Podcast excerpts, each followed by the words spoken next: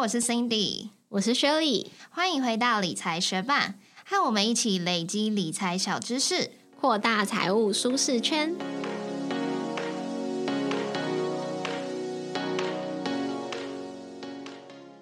在节目开始之前，我们要来分享一则学伴在 Mixer Box 的留言。他的名字是 Stonix 二零零九，他在第一百四十三集下面留言说：“很推荐的频道，尤其是对新手，赞啦！”非常感谢这位 Stony X 二零零九学伴特地到 Mixer Box 为我们留下留言，希望你有把我们的频道大力推荐给身旁学习投资理财的新手朋友哦。再次感谢你的留言，那也希望还没有留过言的学伴们可以到 Apple Podcast 或者是 Mixer Box，又或者是其他的 Podcast 平台为我们留下留言，因为我们在 Apple Podcast 已经累积到九百九十几则评论了，很期。期待谁会是第一千则评论哦！也谢谢你的收听，节目准备开始喽。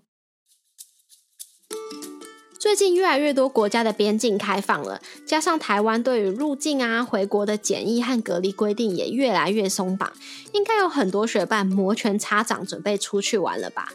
我今天一查，过年期间飞日本经济舱机票，联航都要超过两万，传统航空更是要接近四万诶，可见大家有多么想念自在出游的日子。那即使是没有安排出国旅行，在接下来天气转凉的日子里，应该也会有很多机会去国内旅游吧。但是出国旅行啊，或者是离岛旅行之前，也会担心说会不会班机延误，影响到后续的行程，会不会有多余的费用产生，让旅程败兴而归，甚至是旅程中会不会发生什么意外？那今天这期节目就是要跟大家分享国内外旅游可以从平安险、不便险获得的保障，还有刷信用卡买机票、付团费附加的保险有什么要注意的地方。如果你也有规划要来场更能够放心享乐的旅行，就一起听下去吧。首先，可能很多学伴会分不清楚旅游平安险跟旅游不便险 到底有什么差别。其实，旅游平安险它主要就是针对旅行时的人身安全做保障，像是伤害医疗以及身故意外的保障。那如果你会担心其他在旅行中发生的意外，导致行程的延误、变动，又或者是旅行的成本增加的话，这时候就需要靠旅游不便险来做保障，像是班机。延误啊，心理损失，还有心理延误等等。虽然大致上是这样子去区分的，但是有些名为旅游平安险的旅平险保障，还是会把一些不便险的项目加进去，又或者它可以用赴约加购的方式来得到一些不便险的保障。所以实际的方案包含什么内容，还是需要学伴们仔细的审阅来做比较。那接下来我们就来介绍一般旅平险跟不便险。可能会包含的项目还有什么细节需要事先注意吧？接下来我们就来了解旅游平安险会保障的主要项目有哪些。旅游平安险会提供的第一个基本保障就是意外身故失能，这就是如果你在旅途中遭受意外伤害事故，导致身故或失能的话，保险公司会给予一次性的给付。那这必须要是意外引起的。如果是个人疾病的话，就不在保障范围中哦。但是发生意外事故的时候，很多情况不会直接造成身故或是失能嘛，只是需要紧急就医。所以呢，意外医疗的这个部分就是保障紧急就医的医疗费哦。如果不是意外造成的紧急就医，而是你突然有突发的疾病需要去看医生的话，那就是需要用到海外突发疾病健康保险。通常这个保险它会保障超出健保范围的部分，但注意哦，这必须是突发疾病。所以如果是在出国前就有相关的就医记录，或者是慢性病的话，就不会在保障范围内。在疫情大流行之后，有一段时间，其实很多保险公司都停止受理。旅游险的投保，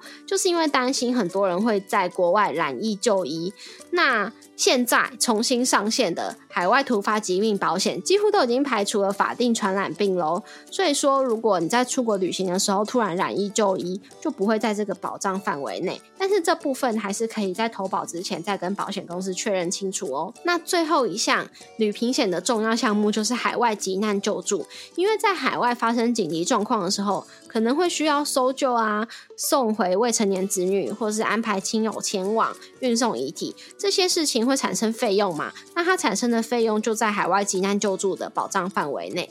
那在检视海外急难救助这项内容的时候，除了要看有保障的项目有哪些，投保之后也要将被保险人姓名、生日。身份证字号，还有保单号码，以及保险公司的紧急救援电话记录起来，这样子真的有需要的时候才能够快速联系上救援管道哦。那介绍完旅游平安险之后，我们就来分享旅游不便险会理赔的项目有哪一些吧。首先是班机延误，不过因为班机延误所造成的所有费用，并不是每一项旅游不便险都会去做理赔，它会理赔的部分包含餐食费，因为可能在等下一班班。机的时候，中间有一些时间怕你饿肚子，那再来还有住宿费，因为可能你的下班班机并不是今天可以搭到，可能是要等到隔天的，那这时候住宿费也会理赔。那如果要前往这个住宿所需要的交通费，也是在理赔范围内的。还有，如果为了继续行程而新买的机票，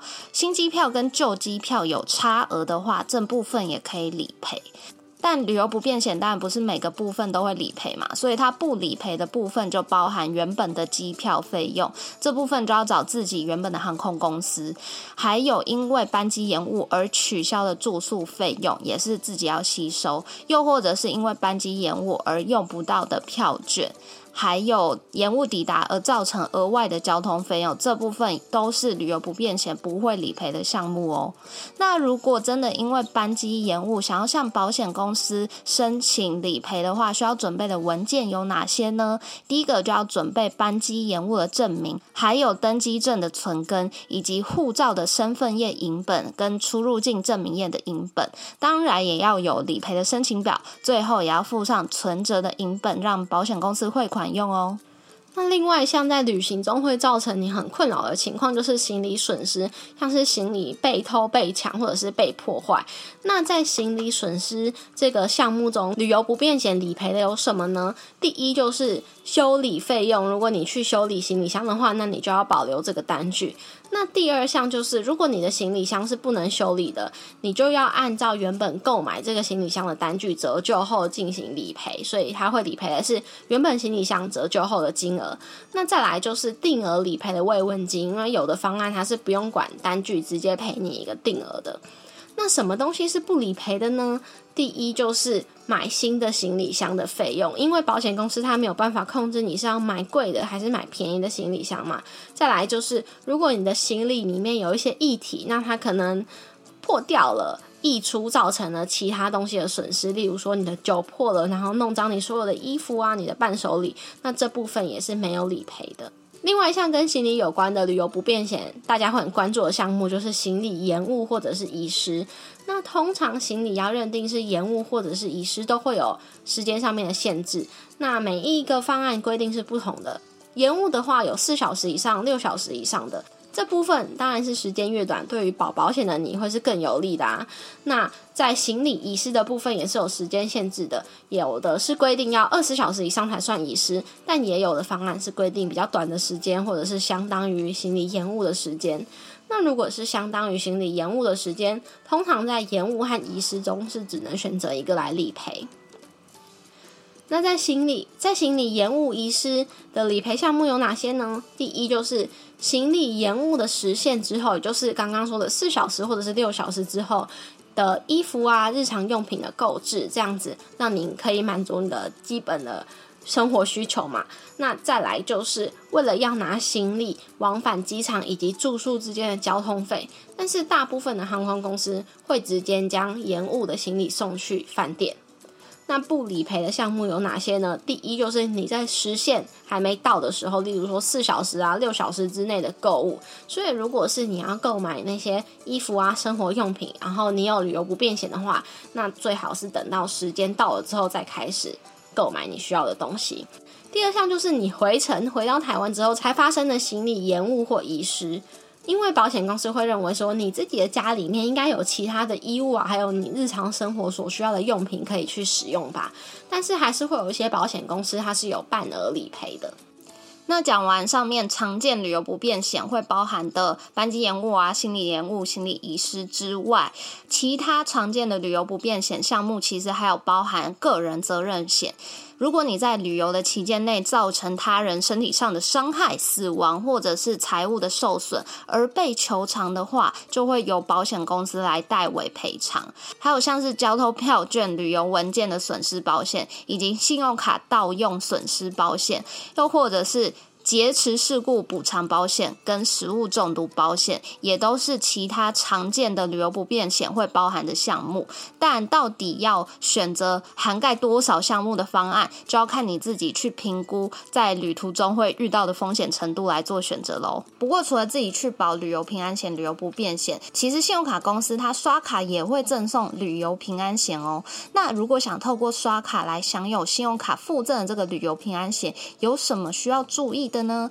第一个就是我们要刷多少钱才能享有信用卡公司赠送的旅游平安险呢？如果你想要享有这个信用卡公司赠送的旅游平安险，你要用信用卡刷八成以上的旅行社团费或者是全额机票，才可以享有信用卡公司赠送的旅游平安险哦。再来，你要去注意保障的对象有谁，因为平常我们除了帮自己买机票以外，可能也会帮同行的家人朋友顺便一起刷卡。那帮别人刷卡。卡的时候，他们也可以同时享有信用卡公司提供的这个旅游平安险同等的保障吗？答案是不一定，因为大家要记得，如果帮别人刷卡的话，刷卡对象必须是你的配偶，又或者是你二十五岁以下的未婚子女，他们才可以享有同等的保障。所以，如果你是顺便帮父母啊、兄弟姐妹啊、朋友啊这些亲朋好友去买机票刷团费的话，他们就不享有信用卡公司提供的旅游平安险。的这些保障哦。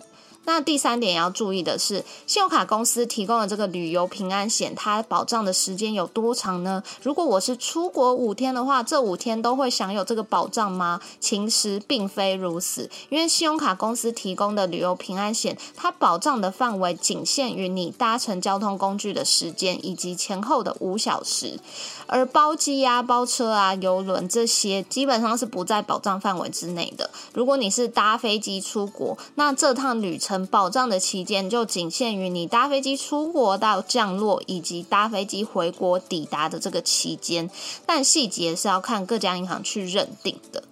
那第四个还要注意的是，信用卡公司它赠送的旅游平安险。班机延误有保障吗？这就要看你是刷哪一个信用卡喽。即使是同一家银行的信用卡，也会按照不同的卡别，也就是不同的等级，去提供不同的方案。因为刚刚讲到班机延误，它是属于旅游不便险的范围之内嘛，所以如果你刷的卡片它只包含旅游平安险，那班机延误你就不会得到理赔。但是如果你的信用卡是除了旅游平安险之外，也有保障到旅游不便险的话，你当然就可以拿。这个延误的证明收据来去领取你应该获得理赔费用。可是如果你是因为班机延误而搭了别家航空，也有因为班机延误而刷退机票的话，那你就没有办法去申请理赔哦。如果我们以玉山信用卡为例的话，旅游险相关保障有旅游平安险，当然有旅游不便险。可是就只有世界卡、无限卡、钻石卡，他们是享有最多保障，额度也最高的。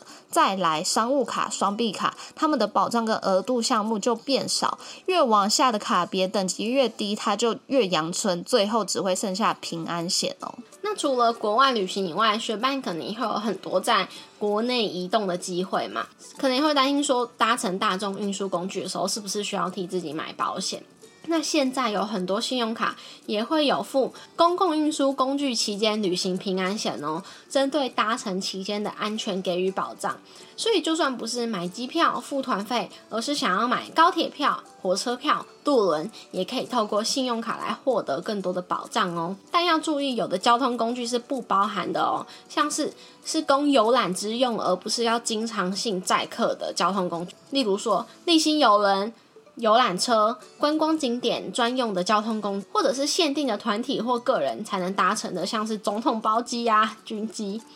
还有国内的大众捷运系统、猫空缆车、各县市联营公车，以及日月潭和九族文化车的日月潭和九族文化村的缆车都没有在这个包含的交通工具里面哦。但也要注意，如果你购买的是航空公司或其他的公共运输业者提供的优惠票。而且你实际刷付的金额是没有到达那个票面价值的百分之三十的，例如说是赠送的票啊、免费票、员工票的话，那就不符合旅游平安险保障的范围哦。那前面是讲到公共运输工具的期间的保险，但是也想提醒其。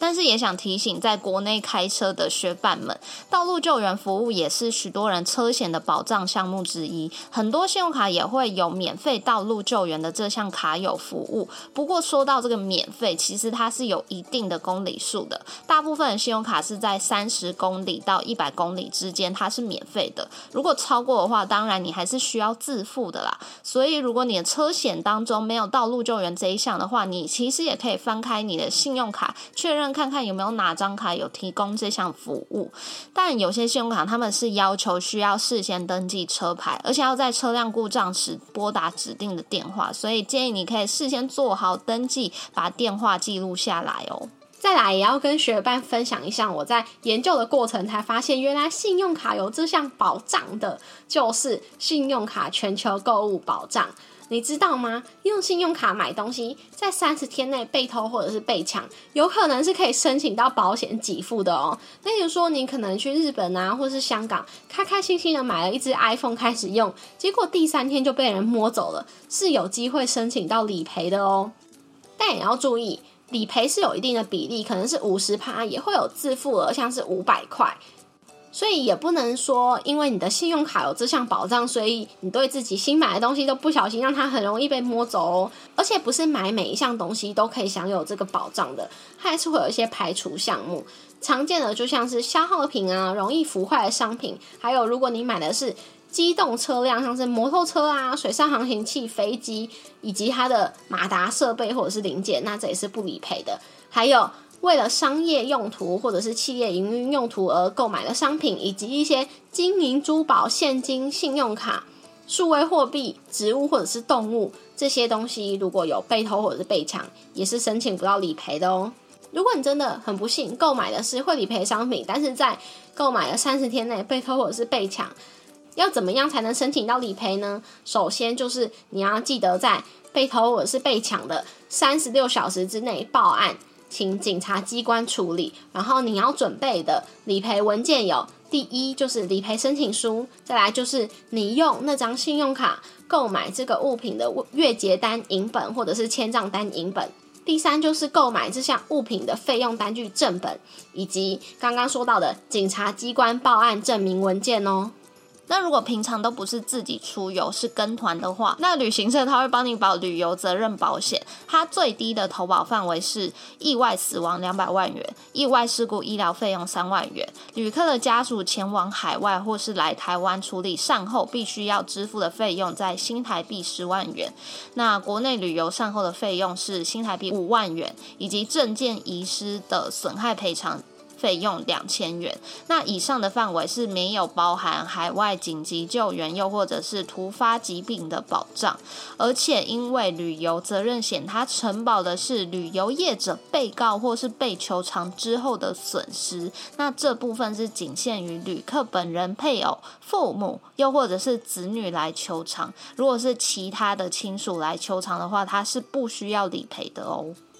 那再来也分享一些可能大家在旅游保险上会想到的问题。第一个就是健保在国外到底可不可以用呢？如果你出国的时候需要就医，你可以先自垫费用，回来再申请健保核退。但是健保核退的金额是才审查之后核实支付，而且会按照在国内就医的平均费用来作为标准。所以如果国外的医疗费用太高的话，你可能就没有办法全额核退。所以还是建议。要用其他的旅游医疗保险去补足这部分。那再来是从事一些像是登山啊、潜水啊、滑雪发生的意外或者是疾病时，有在旅游平安险的保障范围内吗？因为登山这些海域活动啊、滑雪啊，通常是被列在旅游平安险不保的特定活动，但是还是会有专门的登山险啊、海域活动保险啊、特殊活动保险可以另外投保。再来，如果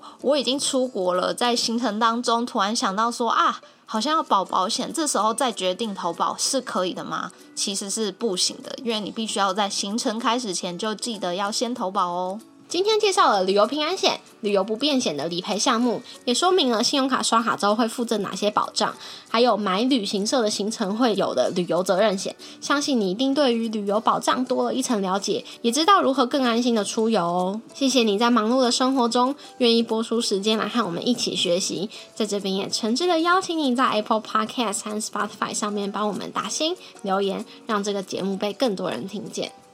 同时，也欢迎你到 Instagram 搜寻理财学伴，找到我们来跟我们聊一聊。如果你也愿意支持我们，继续把理财学伴做得更好，让这个节目被更多人听见，也欢迎你分享理财学伴给身边想一起学习投资理财的朋友哦。我们的网站上会有文字版的整理，如果想要收藏或是回顾，也欢迎你上去看看。网址是 moneymate 点 space 斜线旅游保险。拼法是 M O N E Y M A T E 点 S P A C E 斜线旅游保险，也可以从节目的简介中找到网址哦。理财学伴，我们下次见，拜。就最近我们不是一起去上空中瑜伽嘛？然后空中瑜伽的我们上课的那个地方，就是老师还蛮喜欢有拍照时间的。一开始我还不习惯，但是后来就还蛮习惯。就是反正他教完今天要做的动作之后，他就会让我们自己练习，然后叫我们拍照或者是录影。这些拍照我是觉得有点。还好，但是录影我就觉得对我来说蛮重要，因为我常常会忘记动作怎么做，所以基本上如果他今天教完，我基本上回家就忘了，所以没有录影的话，我可能就会再也不知道怎么做出那个动作。所以现在有时候我都会回顾那个录影，然后现在因为我已经上了三个月，我比你早开始上嘛，所以我一开始是真的柔软度没有很好的人，然后我觉得三个三个月之后进步算蛮多的。所以现在拍照的话，我觉得拍出来的照片比较好看，可能也是因为这样子。我现在觉得拍照对我来说比较有趣，因为以前我都觉得拍照就是有点浪费时间。然后呢，现在拍完之后，我就会传一张照片给就是我爸妈跟我男朋友看。然后呢，就会问他们说厉害吗？然后呢，问这种问题的时候，通常我不知道其他人怎么想啊。我个人是只想听到厉害。然后呢，我就传给我男朋友之后，我就说厉害吗？然后他通常就会说，哎，你这个脚怎么没有在伸直？或者是说，哎，这个肚子怎样之类的？就就是他没有先说厉害，他才。